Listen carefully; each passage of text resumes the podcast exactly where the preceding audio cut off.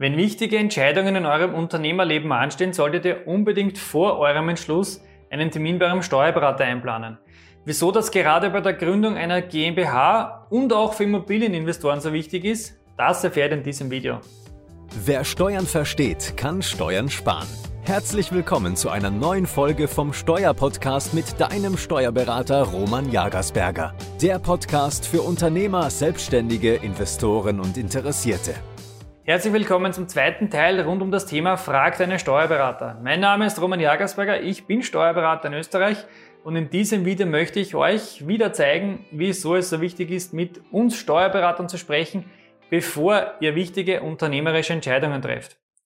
Denn ist die Entscheidung erst einmal getroffen, die Immobilie gekauft oder die Gesellschaft gegründet, stehen wir vor vollendeten Tatsachen und können im besten Fall oder im schlimmsten Fall nur mehr Schadensreduzierung betreiben. Ich würde aber viel lieber aktiv gestalten, damit ihr steuerlich und strategisch gut aufgestellt seid. Schauen wir uns einige Fragestellungen rund um die GmbH an. Das beginnt schon einmal bei der Gründung der Gesellschaft. Ab und zu kommt es vor, dass Unternehmensgründer mit der fixen Idee, eine GmbH gründen zu wollen, zu uns kommen. Treue Zuseher unseres Kanals werden sicher schon bemerkt haben, dass ich ein großer Fan der GmbH bin. Diese Rechtsform bietet einem zahlreiche Möglichkeiten für steuerliche Gestaltungen. Aber Sie macht nicht für alle Unternehmer und Investoren Sinn. Häufig fährt ein Unternehmensgründer in den ersten Jahren besser mit einem Einzelunternehmen.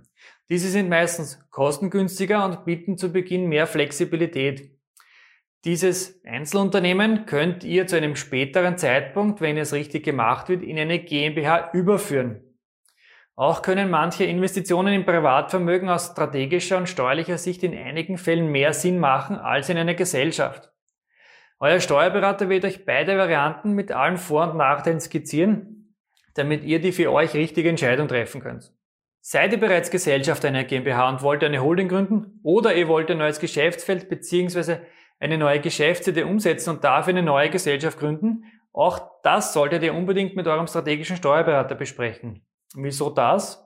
Naja, es kann schon bei der Gründung einiges falsch gemacht werden. Wenn ihr euch unsere Videos zur GmbH-Gründung anseht, werdet ihr merken, dass die Gründung einer GmbH doch gar nicht so schwierig ist. Aber ihr könnt dabei trotzdem einige strategische Fehler begehen. Das beginnt schon mal damit, dass die falsche Person die Gesellschaft gründet. Hört sich jetzt ein bisschen komisch an, was meine ich damit?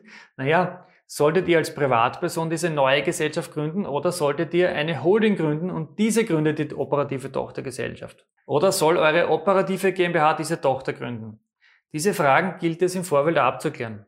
Auch im Gesellschaftsvertrag der neuen Kapitalgesellschaft könnt ihr ein paar steuerliche und strategische Fehler begehen. Auch hier rate ich euch unbedingt vor Unterzeichnung des Vertrages mit eurem Steuerberater darüber zu sprechen. Ein wichtiger Punkt wäre zum Beispiel die Wahl des Bilanzstichtages. GmbHs haben den großen Vorteil, dass sie sich ihren Bilanzstichtag aussuchen können. Das kann ein jeder Monatsletzter sein. Das Wirtschaftsjahr muss nämlich nicht immer von Jänner bis Dezember laufen. Es wäre auch möglich, zum Beispiel den Gewinn von April bis März zu ermitteln. Wichtig ist, dass das Wirtschaftsjahr zwölf Monate umfassen muss. Das hört sich jetzt unspektakulär an, hat jedoch Auswirkungen auf eine eventuelle umsatzsteuerliche Erleichterung und auf etwaige Gewinnerschüttungsstrategien. Auch hier solltet ihr euch den Rat eures Steuerberaters einholen. Wenn ihr Details zur GmbH-Gründung wissen möchtet, wir haben dazu schon einige Videos auf unserem Kanal veröffentlicht, schaut euch gerne um. Ja, wie schaut es aus bei der Gründung eines Joint Ventures? Ihr wollt gemeinsam mit Freunden oder mit Geschäftspartnern eine gemeinsame GmbH gründen.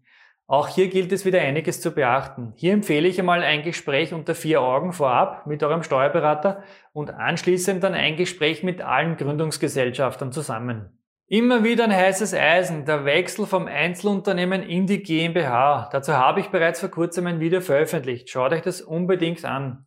Hier passieren immer wieder gravierende Fehler, die euch im Worst Case wirklich in den finanziellen Ruin treiben können. Und das ist jetzt keine Übertreibung, sondern eine ernst gemeinte Warnung. Ihr findet das Video hier oben verlinkt. Schaut euch das bitte an.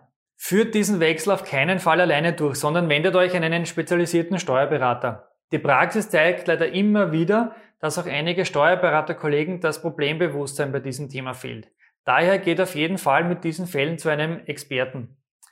Auch der Wechsel von einem Einzelunternehmen in eine Personengesellschaft, also die Aufnahme eines Gesellschafters, solltet ihr mit eurem Steuerberater besprechen. Auch bei diesem Vorgang gibt es einige Stolperfallen, vor allem aus steuerlicher Sicht. Jetzt kommen wir zu den Immobilieninvestoren. Wer in Immobilien investiert, sollte vor allem, wenn er erst am Beginn seiner Investorentätigkeit steht, unbedingt mit seinem steuerlichen oder mit seinem strategischen Steuerberater noch besser sprechen. Es gibt hier einiges zu beachten, das jedoch den Rahmen dieses Videos sprengen würde. Zu den wichtigsten Themen zählen unter anderem, ob ihr die Immobilie als Privatperson kauft oder ob ihr sie für oder ob ihr für eure Immobilieninvestments doch lieber eine eigene Gesellschaft, was in der Regel eine Immobilien GmbH sein wird, ob ihr so etwas gründen solltet, um Steuern zu sparen und etwaige Haftungen zu vermeiden. Auch dazu haben wir bereits ein paar Videos auf unserem Kanal veröffentlicht.